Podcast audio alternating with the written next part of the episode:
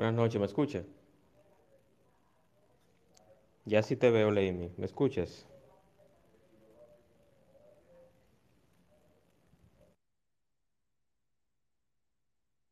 Si me escuchan bien, eh, un- una señal, un dedito o algo.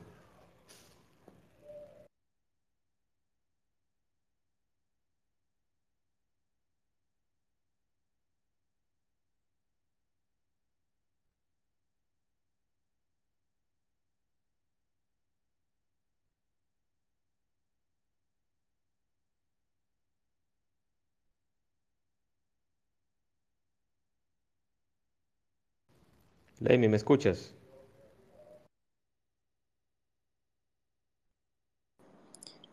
Buenas noches. Buenas noches. Amy, ¿me escuchas?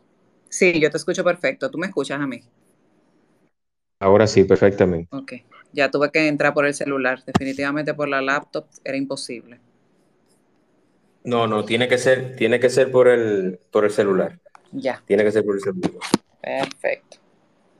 Perfecto. Entonces vamos a dar inicio con el audio de introducción. Buenas noches para todos y buenas noches para mi invitada, Leimi Laura Córdoba. Vamos a dar inicio inmediatamente y luego damos formal presentación de nuestra invitada. Gracias. Espacio dinámico e interactivo, tratamos temas muy interesantes y de crecimiento personal. Así es, el espacio de Juan Manuel. De lunes a viernes a las 8 de la noche por aquí, por Twitter. No te lo pierdas, síguenos en todas nuestras redes sociales como arroba carboneljuan. Te esperamos.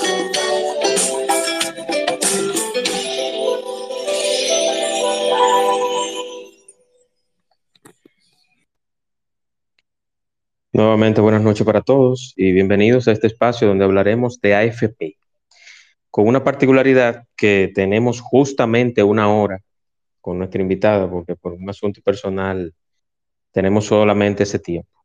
Vamos a hacerlo lo más breve posible y las participaciones también. Me perdonan por el haber acortado el tiempo, pero solamente tenemos una hora. Leimi, bienvenida y me gustaría que hagas una breve presentación y damos inicio el tema. Gracias, Juan Manuel. Muchísimas gracias a ti por la invitación a este espacio. Eh, para mí es un placer pues acompañarlo. Es mi primera intervención por esta vía de comunicación, por este, este canal pues de interacción. Eh, eh, muy contenta de la selección que se ha hecho. Realmente tenemos ya varias semanas aquí en República Dominicana. Luego, luego de que el tema de las AFP y más bien del sistema dominicano de pensiones se calentara el año pasado, más bien en el año 2020, con el tema pandemia, y ahora pues otra vez está el sistema de pensiones en el ojo del huracán, vamos así decirlo, eh, donde ha recibido muchos ataques, eh, específicamente el, aquel renglón correspondiente a lo que son los entes responsables de la administración de los fondos de pensiones que aportamos trabajadores y empleadores. Eh, donde, y no se están tomando en cuenta pues las particularidades que envuelven todo el engranaje que, que corresponde a lo que es básicamente el objeto principal del sistema de pensiones. Lo perdemos siempre mucho de vista, sin embargo se ataca con mucha fiereza y, y con mucha voracidad lo que ha sido el desarrollo de este sistema y las expectativas que algunos eh, de manera destructiva pues están haciendo de lo que va a ser nuestra futura pensión. Eh, perdemos muchísimo de vista incluso cuáles son las, las bondades que se generan en tiempo presente con la sola aportación tanto obligatoria como voluntaria que realizamos trabajadores y empleadores. Y siempre es bueno, Juan Manuel, recordarle a la gente, pues ya con ese intro quizás un poco dramático de lo que está sucediendo en pensiones, eh, recordarle a la gente pues las bondades que tiene y la importancia que tiene el sistema de pensiones en República Dominicana para toda la población y toda aquella que hasta ahora ha podido aportar y se encuentra cotizando para en un futuro o en lo inmediato, en caso de que sufra alguno de los siniestros que están cubiertos, como lo es una discapacidad, una enfermedad de origen común o un accidente, una lesión que le impida pues continuar trabajando, ya sea de manera parcial o total, Eh, e igualmente también lamentando que un fallecimiento, donde entonces pues puedes garantizar a tu familia que puedas recibir una renta luego de que ya tú no estés en este plano.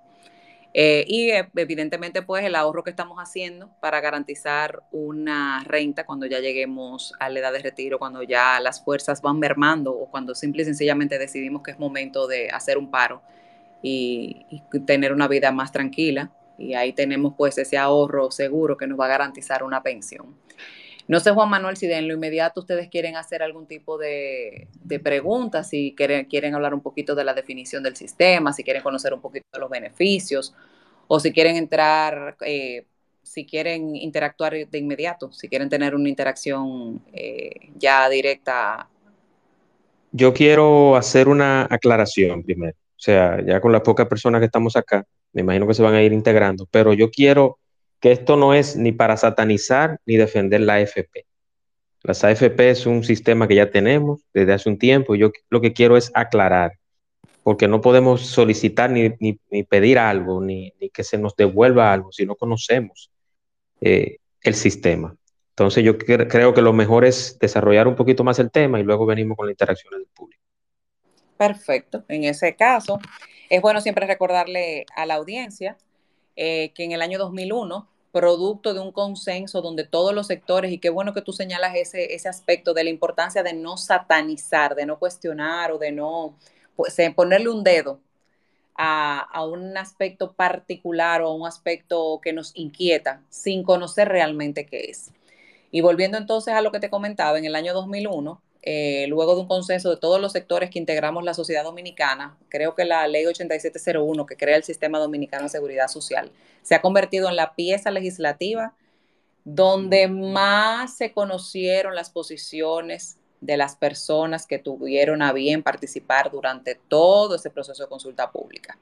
Fue un trabajo arduo, creo que ha sido también una de las leyes que, y de hecho lo estamos viendo ahora mismo, que más tiempo tomó poner en vigencia y con el tema del proceso de modificación de la misma, también he podido observar que es tan importante el tema de la seguridad social, es tan importante su impacto en el desarrollo nacional, que ponernos de acuerdo sobre aquellas incluso modificaciones que son necesarias, necesarias e inminentes, nos ha tomado muchísimo tiempo lograr hacer hasta mejoras puntuales que impactarían de manera muy positiva lo que es el sistema y los beneficios que se tienen garantizados para la población afiliada. En ese tenor, luego de que en el año 2001 modificamos el esquema de protección social que teníamos, pasando de un sistema excluyente como lo eran los sistemas de reparto, en el caso particular de pensiones, teníamos las cajas, la, la, caja del Seguro Social, o lo que era el antiguo Instituto Dominicano de Seguros Sociales. Teníamos también la ley 37981, que crea el régimen de jubilaciones para los servidores públicos.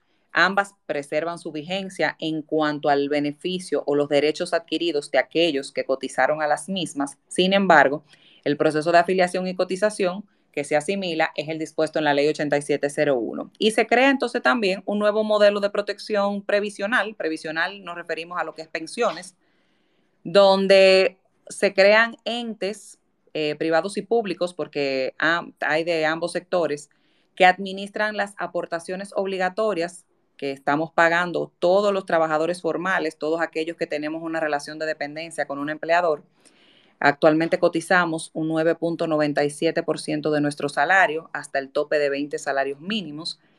Eso, esos salarios, eh, el trabajador aporta el 30%, que es el equivalente al 2.87% de ese 9.97% y el empleador un 7.10%. Ese dinero se distribuye se paga a la tesorería de la seguridad social y la tesorería entonces pues se encarga de hacer la distribución a las distintas administradoras de fondos de pensiones o al fondo de reparto en caso de aquellas personas que se quedaron afiliadas al mismo. Y ese dinero se asienta en una cuenta denominada cuenta personal o cuenta de capitalización individual. Ya cuando igualmente hay una proporción de esa aportación, el 0.95%, que se paga a las compañías aseguradoras que tienen a su cargo el pago de la pensión por sobrevivencia y las pensiones por discapacidad. Em, los fondos acumulados, tengo aquí unas estadísticas que es bueno también que ustedes las conozcan. Ahora mismo tenemos un número de afiliados importante, de, incluso luego de la pandemia, eh, cuando ves los números eh, oficiales, las estadísticas oficiales reflejadas por la Tesorería de la Seguridad Social y también publicadas por la Superintendencia de Pensiones, logras observar eh, cómo la economía nacional se ha logrado levantar y ya tenemos el mismo número prácticamente de trabajadores cotizantes activos y de afiliados que incluso superado a lo que teníamos cuando inició la pandemia en marzo 2020. Tenemos ahora mismo un total de cotizantes al cierre de febrero 2022 de 1.900.000, denme un segundito, la tecnología me está fallando. Y el archivo no se abrió completo, pero ya aquí viene.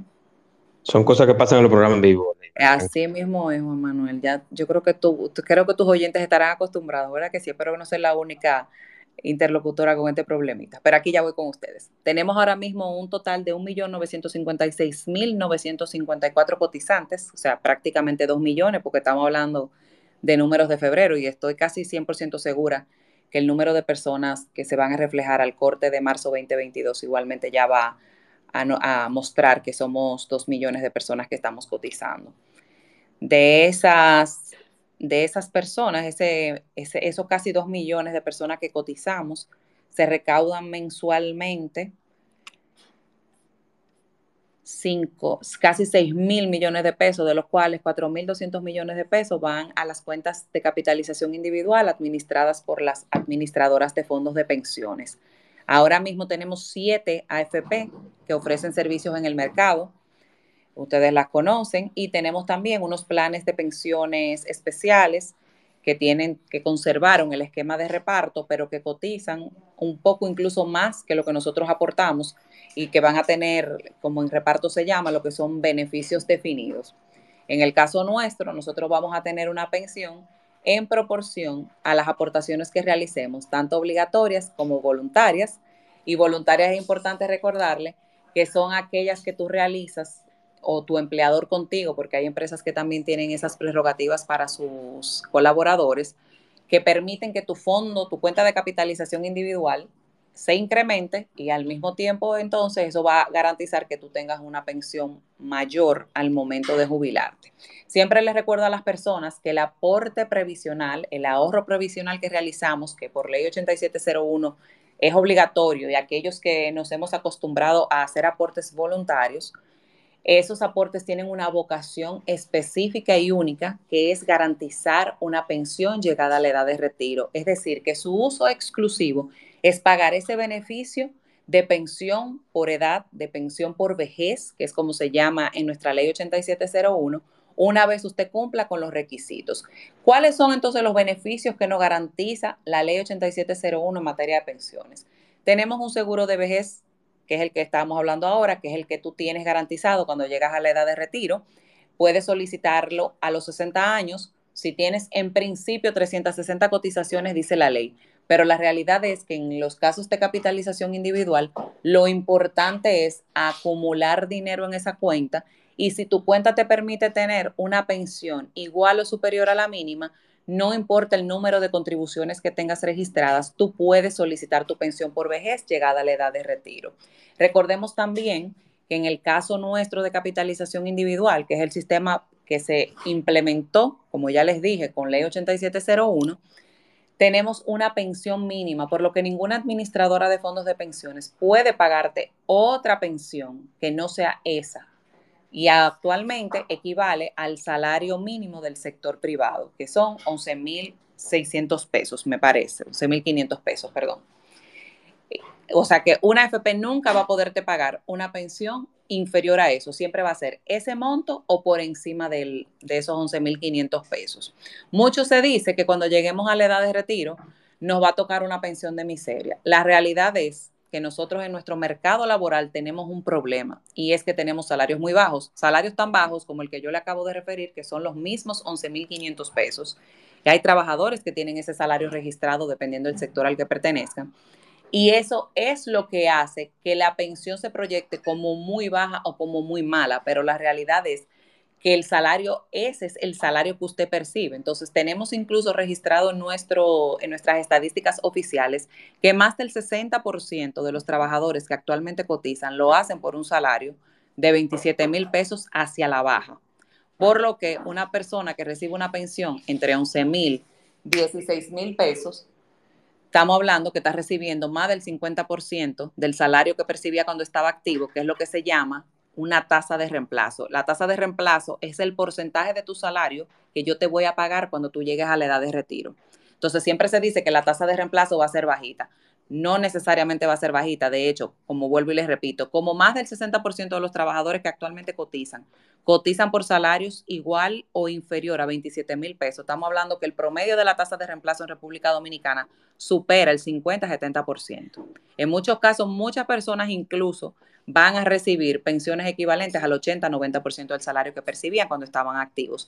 Por eso es que les refiero que no el, el tema no viene directamente por el monto de pensión que vas a percibir, sino que tenemos un problema de raíz por los montos salariales que se pagan en República Dominicana. Otro de los factores, muchos factores también impactan el monto de la pensión, como son la ilusión. Ilusión quiere decir que tu trabajador, que tu empleador o tú no están reportando tu salario real, por lo que tú estás subestimando la aportación y entonces cuando vayas a recibir un beneficio, evidentemente que va a ser muchísimo menor al salario que percibías estando en etapa activa.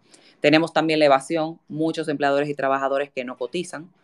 Tenemos también el tema, pues, de la informalidad de trabajadores que prefieren no cotizar y ni siquiera pagar impuestos.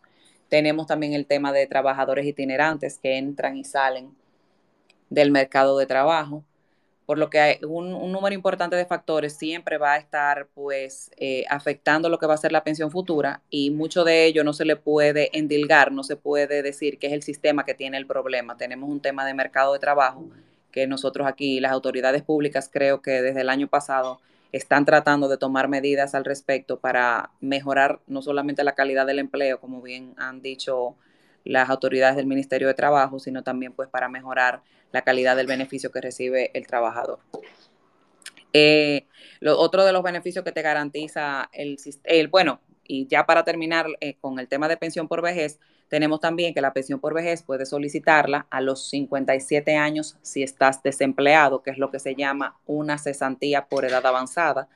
Igualmente puedes recibir tu pensión anticipada a los 55 años de edad si el saldo que tienes acumulado en tu cuenta de capitalización individual te permite recibir una pensión equivalente al 150% de la mínima. O sea, algunos, lo que estaríamos diciendo, que tú, lo que tienes en tu cuenta de capitalización individual es suficiente para que te puedan pagar una pensión equivalente prácticamente a 18 mil pesos. Si tienes 55 años de edad y estás trabajando, puedes solicitarla, porque una de las ventajas también que ofrece el sistema de capitalización individual es que aún tú estés trabajando, tú puedes solicitar tu pensión por vejez. No es incompatible con el empleo remunerado. Eh, yo siempre le digo a la gente, si usted está en condiciones que le permitan eh, cobrar esa pensión, si cumples con los requisitos que yo les he señalado, pídala y utilice ese, esa renta que le van a pagar mensualmente para aplicarla como aporte voluntario para que siga engrosando su cuenta de capitalización individual y cuando ya definitivamente decida no trabajar más, pues va a tener una pensión eh, más gordita, ¿verdad? Una pensión mayor. Em, el sistema también te garantiza una pensión, una pensión, no una pensión solidaria. Se creó un fondo de solidaridad social, que es uno, de los complementos solidarios que, ofrece el régimen de capitalización individual de nuestro país, que no, es, no sucede en los demás eh, modelos de capitalización individual y por eso siempre se dice que la capitalización individual no es solidaria. Sin embargo, en República Dominicana la ley 8701 en, su momento, el legislador y aquellos técnicos que trabajaron en el modelo que se instaló, pues previeron esa condición y se establece claramente que si el saldo que tú tienes en tu cuenta no es suficiente para garantizarte ni siquiera la pensión mínima, cuando tú llegas a los 65 años, si tienes 300 cotizaciones, el Fondo de Solidaridad Social va a complementar ese saldo que tú tienes para que se te pague la pensión mínima en las condiciones también que establece la ley. Eh, otro de los beneficios que te garantiza el sistema es una pensión por discapacidad, siempre y cuando estés, hayas sufrido un siniestro que genere una discapacidad superior al 50%, es decir, que la pérdida, que hayas perdido un 50% de tu capacidad productiva o para realizar las labores eh, de la vida diaria, como bañarte, comer, eh, levantarte, cambiarte, etcétera. Y siempre y cuando el origen de la discapacidad sea una enfermedad o un accidente común, es decir, que no esté vinculado al trabajo que tú desempeñas, porque en ese caso el siniestro o debe cubrirlo el Instituto Dominicano de Prevención y Protección de Riesgos Laborales. También tenemos una pensión por sobrevivencia, como ya les decía, en caso de fallecimiento del afiliado que, que esté activo, debemos también estar claros que para poder recibir los beneficios de discapacidad y sobrevivencia, el trabajador debe estar cotizando. En el caso de discapacidad, al momento del siniestro que originó la discapacidad y en el caso de la muerte, pues por supuesto que al momento de que fallece, que ese trabajador haya estado cotizando. Eh, siempre se cuestiona mucho el tema de que los eh, da mucho trabajo cobrar la pensión por sobrevivencia, que son muchos los requisitos. Y yo siempre les recuerdo a la gente que, que estamos hablando de dinero. Y para usted cobrar dinero, usted tiene que demostrar, en el caso particular de lo que es una, una pensión por sobrevivencia, tiene que demostrar que existía una relación entre usted y el afiliado que fallece. Para el caso de sobrevivencia se establecen unos beneficiarios que son el cónyuge compañero de vida del afiliado que fallece, sus hijos hasta los 21 años si son estudiantes y solteros y en el caso de tener hijos con discapacidad se le paga una pensión permanente a ese hijo con discapacidad. Para solicitarlo tiene que dirigirse directamente a su administradora de fondos de pensiones y los requisitos pues son una lista establecida por la Superintendencia de Pensiones, que es el órgano regulador del Sistema Dominicano de Pensiones, y esta entidad pues ha dispuesto como una manera no solamente de preservar el patrimonio del afiliado que fallece, sino garantizar pagar correctamente el dinero que debe depositarse el acta de defunción de ese afiliado que falleció, deben depositarse los documentos probatorios del fallecimiento, en caso de que haya sido un accidente, por ejemplo, debe depositarse una determinación de herederos o lo que sería un acto de notoriedad donde se hace constar que las personas que están solicitando el beneficio real y efectivamente son los únicos beneficiarios y eso también incluiría actas de nacimiento y copias de cédulas de identidad o, de identidad electoral en caso de ser dominicanos. Em, una de las buenas noticias que surgieron en el año 2021 fue que se eliminó el pago del impuesto sucesoral para recibir el beneficio. Recordemos que en caso de que, el de que ese afiliado que fallece no lega una pensión por sobrevivencia, porque la pensión por sobrevivencia solo se paga a los beneficiarios que les indique, por lo que si no hay esos beneficiarios o hay alguna condición que no admite el pago de la pensión, porque quizá el afiliado falleció y ya no estaba cotizando, pero sí tenía un saldo acumulado en su cuenta, ese saldo se le devuelve entonces a los herederos y solamente tienen que depositar la documentación que yo ya les señalé y ya no tienen que pagar el impuesto sucesoral. Como ustedes saben, en el caso de que haya un cónyuge o un, esposo, eh, si lo que toca es la devolución del saldo de la cuenta, pues no se, a ese, él no es un heredero, sino que el 50% se le paga directamente. Entonces el otro 50% se distribuye entre los hijos. En caso de no existir hijos o, pareja, el dinero se distribuye de acuerdo en el mismo orden en que establece nuestro Código Civil, tal y cual lo plantea eh, la propia Ley 8701.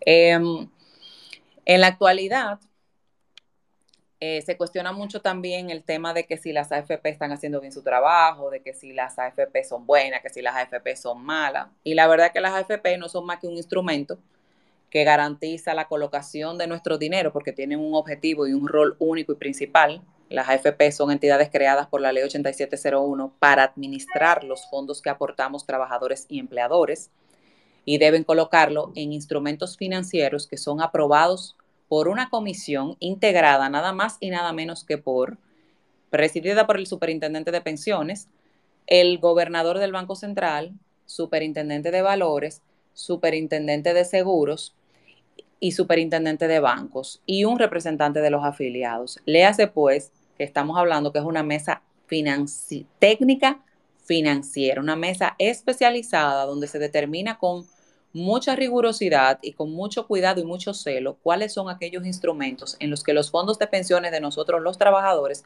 pueden ser colocados en el mercado de valores.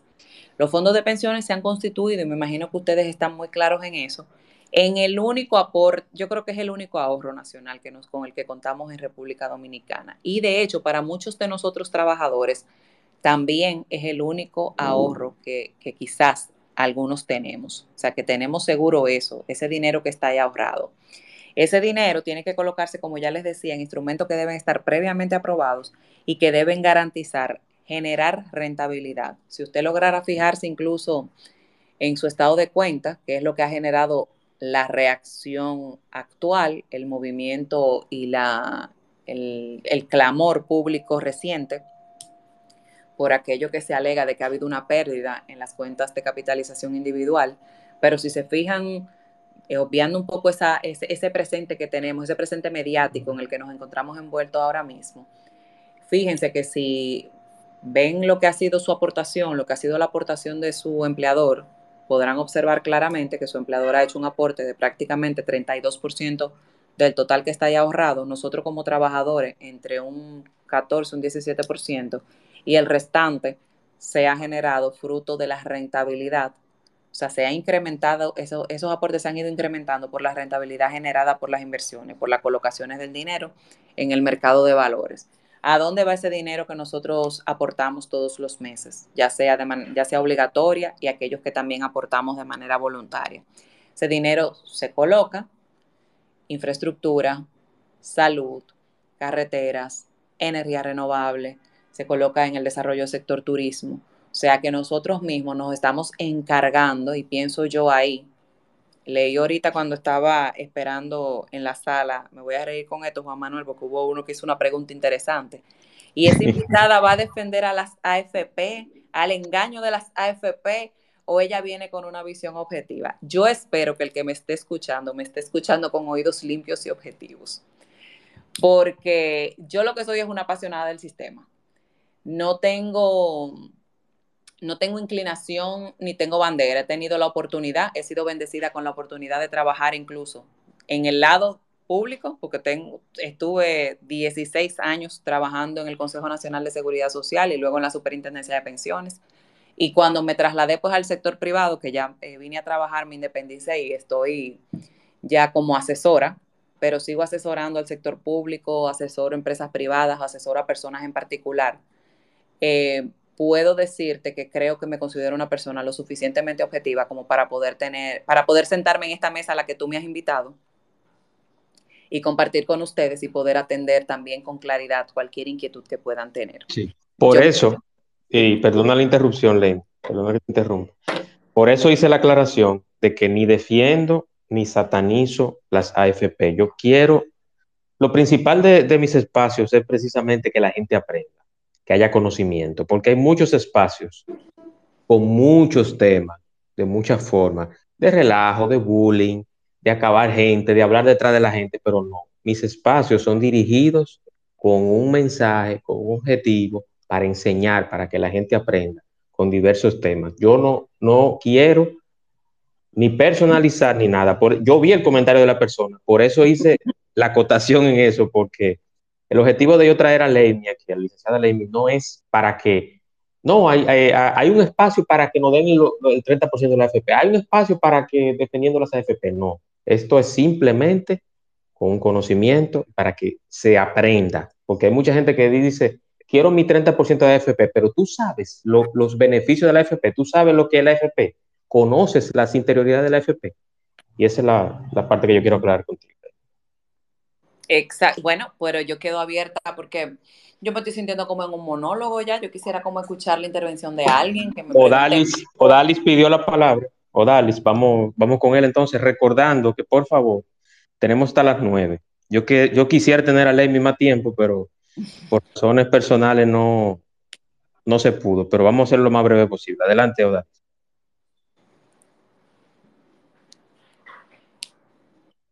¿Me escuchas? Buenas. Hola, Odali. Buenas, noches, Leimi. ¿Cómo estás? Y a todos, buenas, buenas noches a todos. Sí, realmente, como tú dices, eh, nosotros, por ejemplo, hay veces que, queremos satanizar a, las AFP y cuando uno entra por lo menos su estado de cuenta que ellos le mandan, por lo menos a lo que tenemos que nos lo mandan mensual, vemos que lo que nosotros aportamos y nuestro empleador, eh, con la ganancia que, las AFP nos hacen, eh, es prácticamente el 50% de lo que se ha aportado. La ley, la ley en realidad es muy bonita. Ahora, hay unos casos en que la ley dice una cosa y las AFP hacen otra. Y te voy a poner un ejemplo del caso que yo conozco que, lo vivo. Por ejemplo, las personas que pasan de 45 años, que ya no van a tener sus fondos, o sea, no van a no van a adquirir fondos para poderse pensionar, la ley dice que hay que cuando cumplan los 60 años tienen que entregárselo el total, lo que tienen acumulado. Sin embargo, eso no está pasando realmente, con algunos casos por lo menos que yo conozco, porque cuando esas personas van a retirar su dinero completo con la, con la, con la idea de querer poner un negocito o algo, lo que le ponen y que le, le dan, lo que le están dando son 10 mil pesos mensuales hasta que se le agote el saldo que tienen. Ah, te cuento ahí qué pasó, Dali, si me permites que te Ok, eso era lo que quería escuchar. Gracias, Odalis. Sí, mira, es muy interesante porque de hecho dentro de los beneficios que fui describiendo, pues obvié dos beneficios muy importantes. Uno, que es el que tú señalas, que se llama la devolución del saldo por ingreso tardío. Pero oye, ¿qué pasa, Odalis? Que es lo que la gente a veces no entiende. Para tú recibir ese beneficio de devolución total de tu saldo por ingreso tardío, tú debes haber tenido la edad de 45 años cuando realizaste tu primera cotización. Hay muchas personas que lamentablemente entraron al sistema con 42, con 43, con 44, iniciaron a cotizar con esas edades. También para que te puedan pagar el beneficio debes tener 60 años de edad. Si no tienes 60 años de edad no puedes solicitarlo tampoco.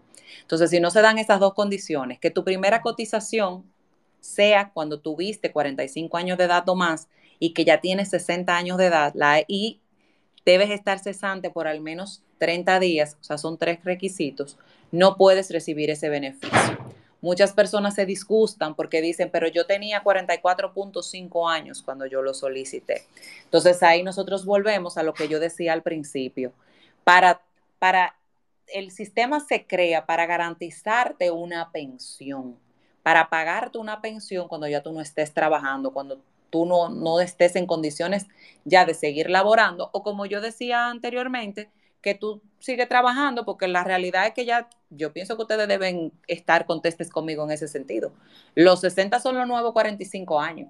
Ya un, hombre de 60 años es un muchachito, una mujer de 60 todavía está entera, como dicen por ahí. Entonces, puedes solicitar el beneficio si te corresponde, pero te voy a pagar una pensión. En el caso particular de, de, esos que tú me señalas, tienen que darse las tres condiciones para que le paguen. Y no es la AFP que no cumplen con la ley es que la Superintendencia de Pensión, el Consejo Nacional de Seguridad Social, dispusieron una reglamentación complementaria que es la que establece con mayor claridad cuáles son los requisitos y condiciones para que tú puedas ser un beneficiario de una devolución de ingreso tardío. ¿Qué es, entonces, ¿qué se ha resuelto con esos casos? Cómo se vio, cómo se comprobó después de un, un periodo interesante de tiempo, porque yo recuerdo, yo estaba ya en la CIPEN cuando eso sucedió, personas con las condiciones como tú planteas, que no habían cotizado, no tenían 45 años cuando empezaron a cotizar, sino que eran un poco más jóvenes, pero ya llegaron a la edad de retiro, no había posibilidad ni de pagarle una pensión, porque el saldo que tenían no le daba para la pensión mínima ni siquiera, y no estaban aptos, no, no cumplían con las condiciones para yo devolverle el saldo completo. Entonces se dijo, mira, para que tú no no dejarte sin un ingreso, no bloquear el acceso tuyo al beneficio previsional al que tú tienes derecho por ley, yo te voy a pagar la pensión mínima con cargo al saldo que tú tienes hasta que agotemos tu saldo.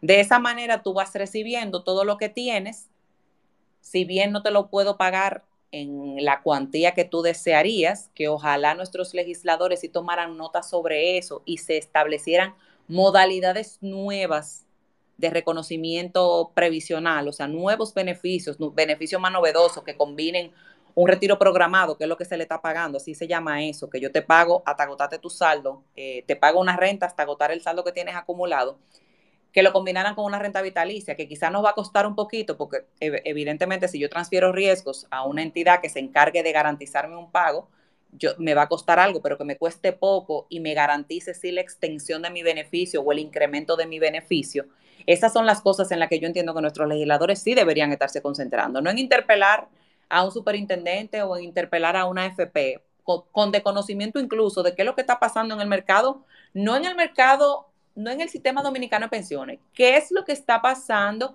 en el modelo económico nacional? Producto, señores, de lo que está sucediendo a nivel mundial. O sea, nosotros salimos de una pandemia y ahora Rusia y Ucrania decidieron que era un momento idóneo para eh, fajarse uno con otro y tienen al mundo en vilo eh, entre la suspensión de materia prima que se mueve, entre el petróleo, entre el gas. O sea, yo pienso que el público que nos está acompañando hoy está más que claro y actualizado sobre lo que está sucediendo.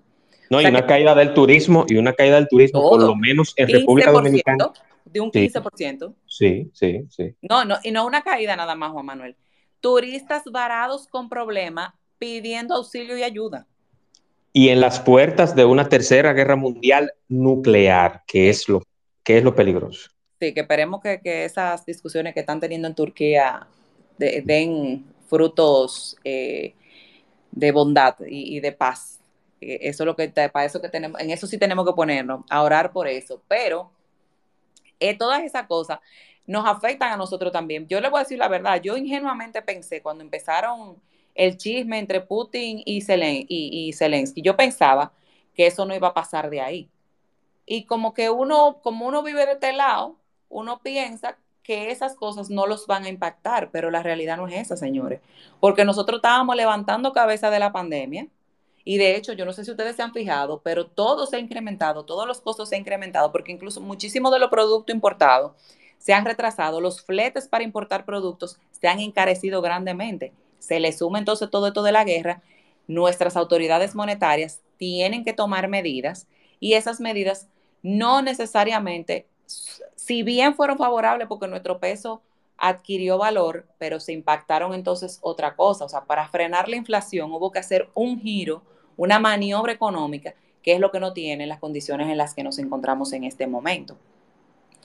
Entonces, como ya volviendo al, cierre ya de la pregunta de Odalis, de Odalis, no sé si es Odalis o Odalis, eh, no es que ellas incumplen con la norma, porque por el contrario, una FP que incumple con una norma, quiero que ustedes sepan que cada resolución que dicta la Superintendencia de Pensiones está acompañada de una resolución de sanciones e infracciones, precisamente para resguardar que esas entidades que tienen una responsabilidad, yo quiero que ustedes sepan que ellas son privadas, pero las AFP hacen servicio público, porque la seguridad social es pública.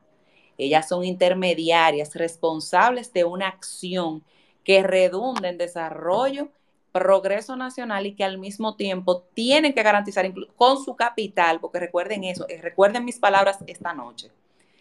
Toda entidad que se crea, que se habilita y que se autoriza a operar como administradora de fondos de pensiones, tiene que contar con un capital grandísimo, pero no solo con un capital grandísimo, tiene que tener un engranaje, un sistema operativo y un sistema tecnológico y un personal capacitado, especializado en la materia, que cuesta dinero. Y cada vez que las administradoras de fondos de pensiones mueven dinero, lo hacen con el de ella, con el capital de ella, porque el dinero de nosotros no se puede afectar.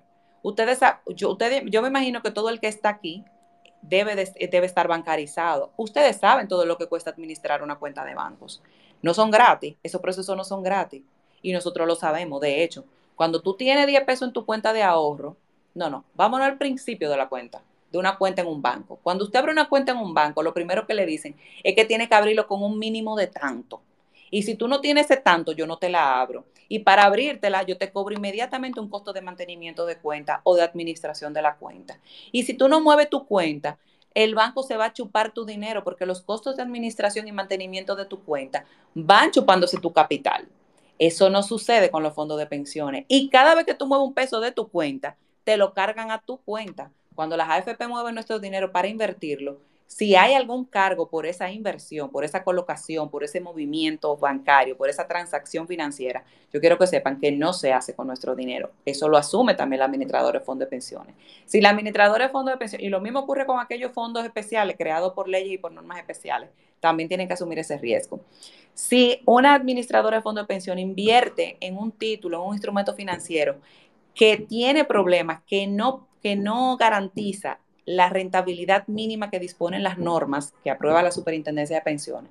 La AFP tiene que poner su capital y reponernos a nosotros esa rentabilidad mínima exigida por la norma. O sea que estamos hablando de que no son, yo pienso que no son malas. No sé qué ustedes piensan, yo creo que no son malas. Ahora yo vuelvo y les repito, yo soy una apasionada del sistema y a mí me encanta cómo opera el sistema, porque el sistema se ha convertido como en una máquina que fluye de una manera casi perfecta, eh, con un marco normativo actualizado, un marco normativo por demás súper consensuado, donde participamos todos. El sistema es un sistema abierto, participativo, donde todo el que quiere elevar su voz lo puede hacer. Ahora bien, yo entiendo que cuando elevemos nuestra voz debemos hacerlo con objetividad y con claridad y siempre propugnando para las mejoras. No ponernos como gallo loco a pedir y a decir que no más RS, no más FP, no más no sé cuánto, no más no sé quién, sin saber cómo opera, qué me garantiza y el daño posterior que puede causar ese reclamo que yo estoy elevando. Eso es cierto. Tengo a Juan Matos en espera para algún comentario. Adelante, Juan. Eh, hola, ¿cómo están? Eh, interesante conversación. Lástima que no, que no pude no he escuchado todo desde el principio. Y bueno, voy a hacer una, una pregunta. No sé si, si hablaron de este tema, me disculpan. Y es sobre eh, el tema de la rentabilidad en febrero. Me imagino que, comentaron sobre esto, ¿no? No, todavía. no, ok, muy bien. Bueno, eh, en febrero, evidentemente, eh, por el tema de... Se está cortando, Juan. Se está cortando, Juan. Repite. Hola. ¿Me oyen? ¿Me escuchan mejor o no? Ahora sí. Sí, sí. Ok, en febrero la rentabilidad eh, bajó, o sea, el monto que, digamos, nos ganamos por las inversiones que realizan las AFP eh, decreció en algunos casos en un 100%, en, bueno, no sé, eh, cada caso de ustedes qué tanto decreció, pero bueno, decreció lo que nosotros recibimos como rentabilidad por las inversiones que realizan las AFP, ¿no? Leí que en los comunicados de prensa que decían que el 25% de las inversiones se hacían en dólares. Luego me corrige, ¿no? Y eso, de alguna manera, por la tasa de cambio, bueno, eso afectó eh, las inversiones. Como el dólar bajó, afectó las inversiones. Y en adición a eso, mencionaban el conflicto eh, bélico, ¿no? Entonces, mi pregunta, si el 25% de las de las inversiones eran en dólares y el resto, digamos, que era en pesos, si dijeron 25, imaginemos que 25, no sé, no recuerdo, pero creo que era un 25% lo que vi en la nota de prensa.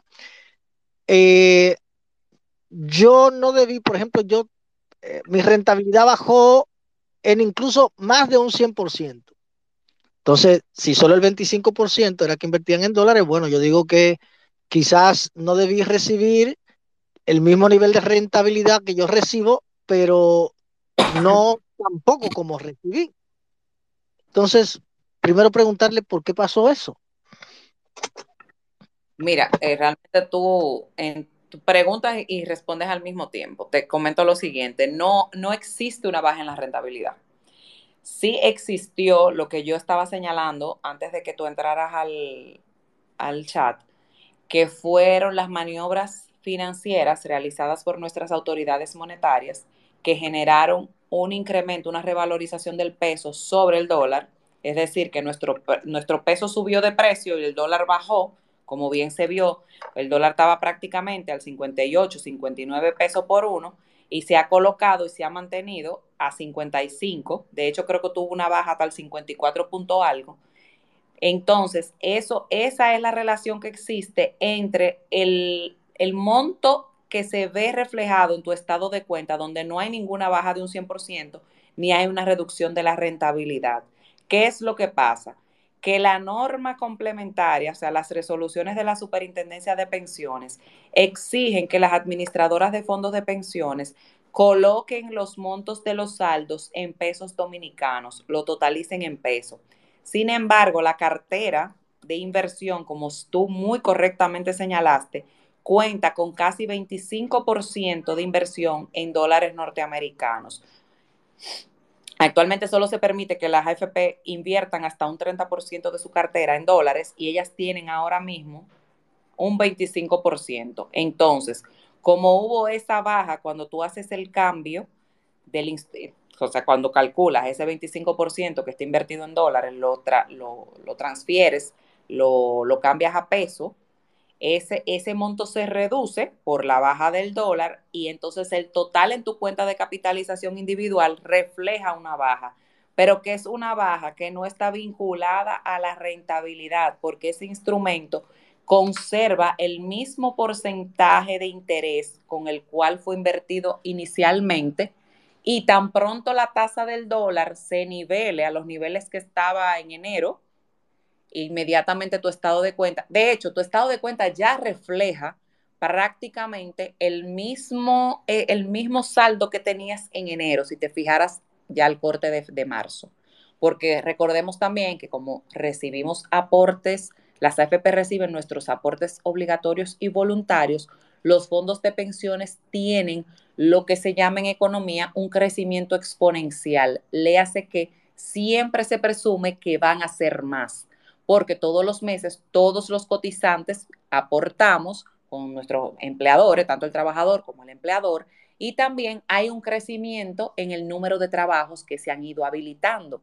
Igualmente, trabajadores que, que ya no, no cotizan porque ya no son empleados, porque son trabajadores independientes, pero alguna vez cotizaron, desde diciembre se habilitó una ventanilla que se llama la ventanilla de aportes voluntarios extraordinarios y ese, esa persona, ese profesional, ese cuentapropista, ese trabajador por cuenta propia, ese trabajador autónomo, independiente, puede ya realizar aportes para preservar, para conservar y mejorar su pensión para cuando llega a la edad de retiro. Entonces, eso hace, eso dinamiza la reinversión, porque recordemos también que cada vez que nosotros aportamos a la AFP, la AFP tiene 24 horas para colocar ese dinero en el mercado. La AFP no se puede quedar con un peso. Ese dinero inmediatamente tiene que colocarse en uno de los instrumentos que está aprobado por la Comisión Clasificadora de Riesgos para que genere inmediatamente rendimiento.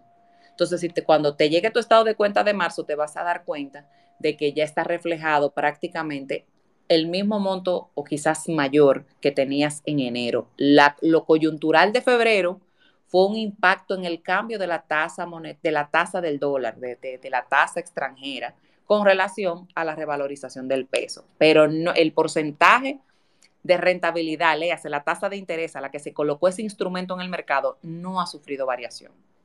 Espero haber respondido tu pregunta. a ver, lo que usted dice, suena muy bonito, pero, pero yo voy a compartirle, a ver si le, y a ver si me explica, porque de pronto sí estoy confundido. le voy a compartir ahí, voy a hacer un captura de pantalla y lo voy a compartir como tweet. Eh, usted dice que la rentabilidad no bajó, o sea, por ejemplo, en mi estado, si yo tengo menos 15 mil pesos, yo entiendo que son menos 15 mil pesos, o sea, si todos los meses eh, por rentabilidad o digamos el rendimiento, ¿no? Que yo obtengo, imaginemos, que es 15 mil pesos. Yo tengo, imaginemos que tengo un año recibiendo mensualmente, por poner un número, 15 mil pesos. Y en el mes de febrero, en vez de tener 15 mil pesos, tengo, o imagínese una rentabilidad, rentabilidad cero o menos 15 mil pesos. Es que tú estás, mamá, mira, perdóname, lo que pasa es que tú estás eh, tú no estás interpretando correctamente lo que es la rentabilidad, porque que tú no has perdido rentabilidad. Cuando si tú coges tu, tu estado de cuenta, imagínate que tu estado de cuenta, sácale el cálculo de un 25%, ese 25% dolarízalo, conviértelo a la tasa del dólar, ponlo en la tasa del dólar de enero y ponlo a la tasa del dólar en febrero. Entonces te vas a dar cuenta que cuando lo cambiaste a pesos hay una diferencia, pero no es una, no es una, no es una referencia de baja en rentabilidad, es una referencia de cambio de moneda, del cambio del valor de la moneda, pero ese instrumento se preserva en dólares, por lo que tan pronto el dólar vuelva a los niveles, a su precio normal, vas a volver a ver entonces un estado de cuenta, como tú dices, con ese monto que tú esperabas si te fijas, la tasa de rendimiento, que es lo que tú tienes que buscar, la tasa de interés de los instrumentos donde están colocados tu dinero, sigue siendo la misma. Eso es, ese es el rendimiento, la tasa de interés. El rendimiento ahora tú lo estás reflejando en función al monto que mensualmente se te incrementa, pero ese rendimiento también tienes que contar el aporte que realizas tú como trabajador, el aporte que realiza tu empleador y luego entonces el rendimiento proyectado o generado, mejor dicho, por el interés de lo que es el saldo que tú tienes acumulado, o sea, la inversión que se realiza en el mercado, que te genera un interés y que se conoce como rendimiento. Pero vuelvo y te repito, la tasa de interés no varió, eso no la rentabilidad no varió. Lo que pasa es que cuando transformas a pesos ese 25% de la cartera de tu AFP, hay una variación en el cambio de dólar a peso. Un dólar estaba al 58 en enero y en febrero, de un día para otro, se puso al 55. Sí, excelente. Jamie, antes de, como yo sé que nos quedan pocos minutos y yo sé el compromiso que tienes, eh, tengo a Juan Manuel Peña ahí en, espera, pero algo rapidito. Jamie, una pregunta. En los fondos de pensiones de las personas que se fueron a vivir a Estados Unidos, por ejemplo, tengo una prima, una cuñada, mi esposa, mi novia, quien sea, se fue para Estados Unidos y dejó un dinero acumulado en la AFP, ¿ese dinero se pierde o se lo van a, llegar a dar? No, no, no, no, miren, lo mejor que tienen los fondos de pensiones ahora mismo, o sea, si nos vamos al sistema de reparto, por ejemplo, el sistema de reparto de las bondades que tiene, porque si tú sacas un comparativo, todos tienen cosas buenas y, tienen cosas malas. Eh, pero en reparto, por ejemplo, si tú no tienes los 60 años, si tú no tienes 60 años y si tú no cumpliste con los años de servicio que se te exige, olvídate que tú no tienes pensión. O sea, tú puedes tener 90 años y si tú tienes 19.11 meses cotizado, no te pagan la pensión. O sea, ese dinero acumulado se quedó ahí en el fondo. Se perdió porque reparto no genera ahorro, reparto no individualiza aportación. Ahora bien, usted como capitalización individual, capitalización individual, su dinero siempre va a estar ahí. O sea que si tu novia, tu esposa, tu tía, tu madrina, tu abuela, cualquiera se va de viaje, ese dinero incluso, no solamente que, lo tiene la FP, lo sigue administrando, sigue generando rentabilidad y cuando esa persona cumpla con las condiciones para acceder a un beneficio, puede venir a solicitarlo. Igualmente, como te decía, como ya se abrió la ventanilla de los aportes voluntarios, esas personas que se fueron del país y que deseen realizar aportes voluntarios extraordinarios, ya pueden hacerlo a través de una ventanilla que abrió la Tesorería de la Seguridad Social. O sea que también tenemos buenas noticias porque esa persona va a seguir ahorrando eh, recuerden también que una de las cosas que a mí me gusta recalcar, los fondos de pensiones tienen la mejor tasa de interés que ofrece el mercado, porque como son el inversionista mm, de mayor impacto en el mercado de valores local, y todo el dinero de nosotros está invertido aquí en República Dominicana también, que es otra de las bondades que tiene el sistema, o sea, que el dinero de nosotros no se ha fugado a otros mercados, sino que nosotros mismos, ahora en el presente, tú y yo estamos hablando, y como dice por ahí un eslogan de un anuncio, tu dinero trabaja para ti. O sea que nosotros no solamente gozamos a futuro de lo que ha sido el aporte que realizamos, que somos, porque nosotros los trabajadores y empleadores somos los grandes protagonistas del sistema de pensiones, y, de eso que yo entiendo que la gente debe empoderarse. Que nosotros somos lo que hemos hecho la realidad de un país de tener por lo menos ahorro nacional. Eso lo hicimos nosotros, todos los que están aquí conmigo esta noche. Así que levanten su mano y digan, conchale, qué bueno, esto lo hice yo. Cuando usted ve una carretera, cuando usted ve una presa, cuando usted vea un parque eólico, cuando usted vea eh, un hotel, cuando usted vea gente trabajando, diga, tú sabes que eso lo hice yo, porque yo con mi aporte con mi empleador todos los meses he logrado que eso esté sucediendo en mi país. Entonces, por eso que yo te voy a hablar en llano y claro, yo me encojono cuando yo oigo una gente que me dice a mí que el sistema de pensiones no sirve, porque eso no es verdad. Ese que dice eso no tiene competencia, no tiene capacidad, no tiene ningún tipo de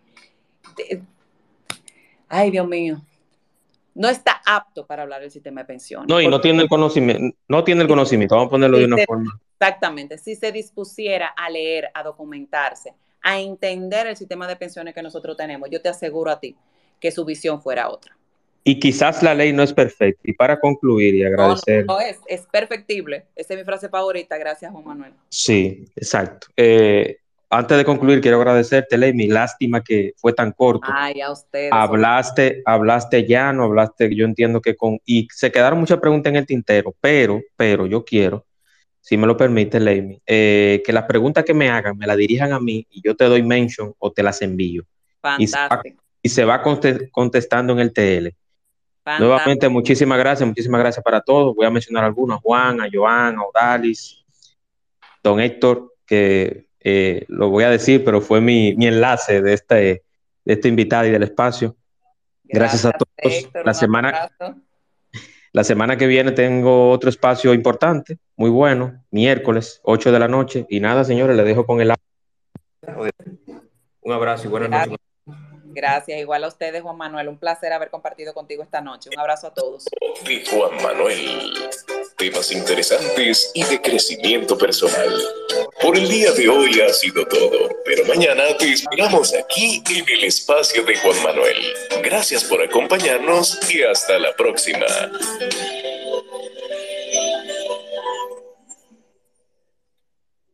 Buenas noches para todos.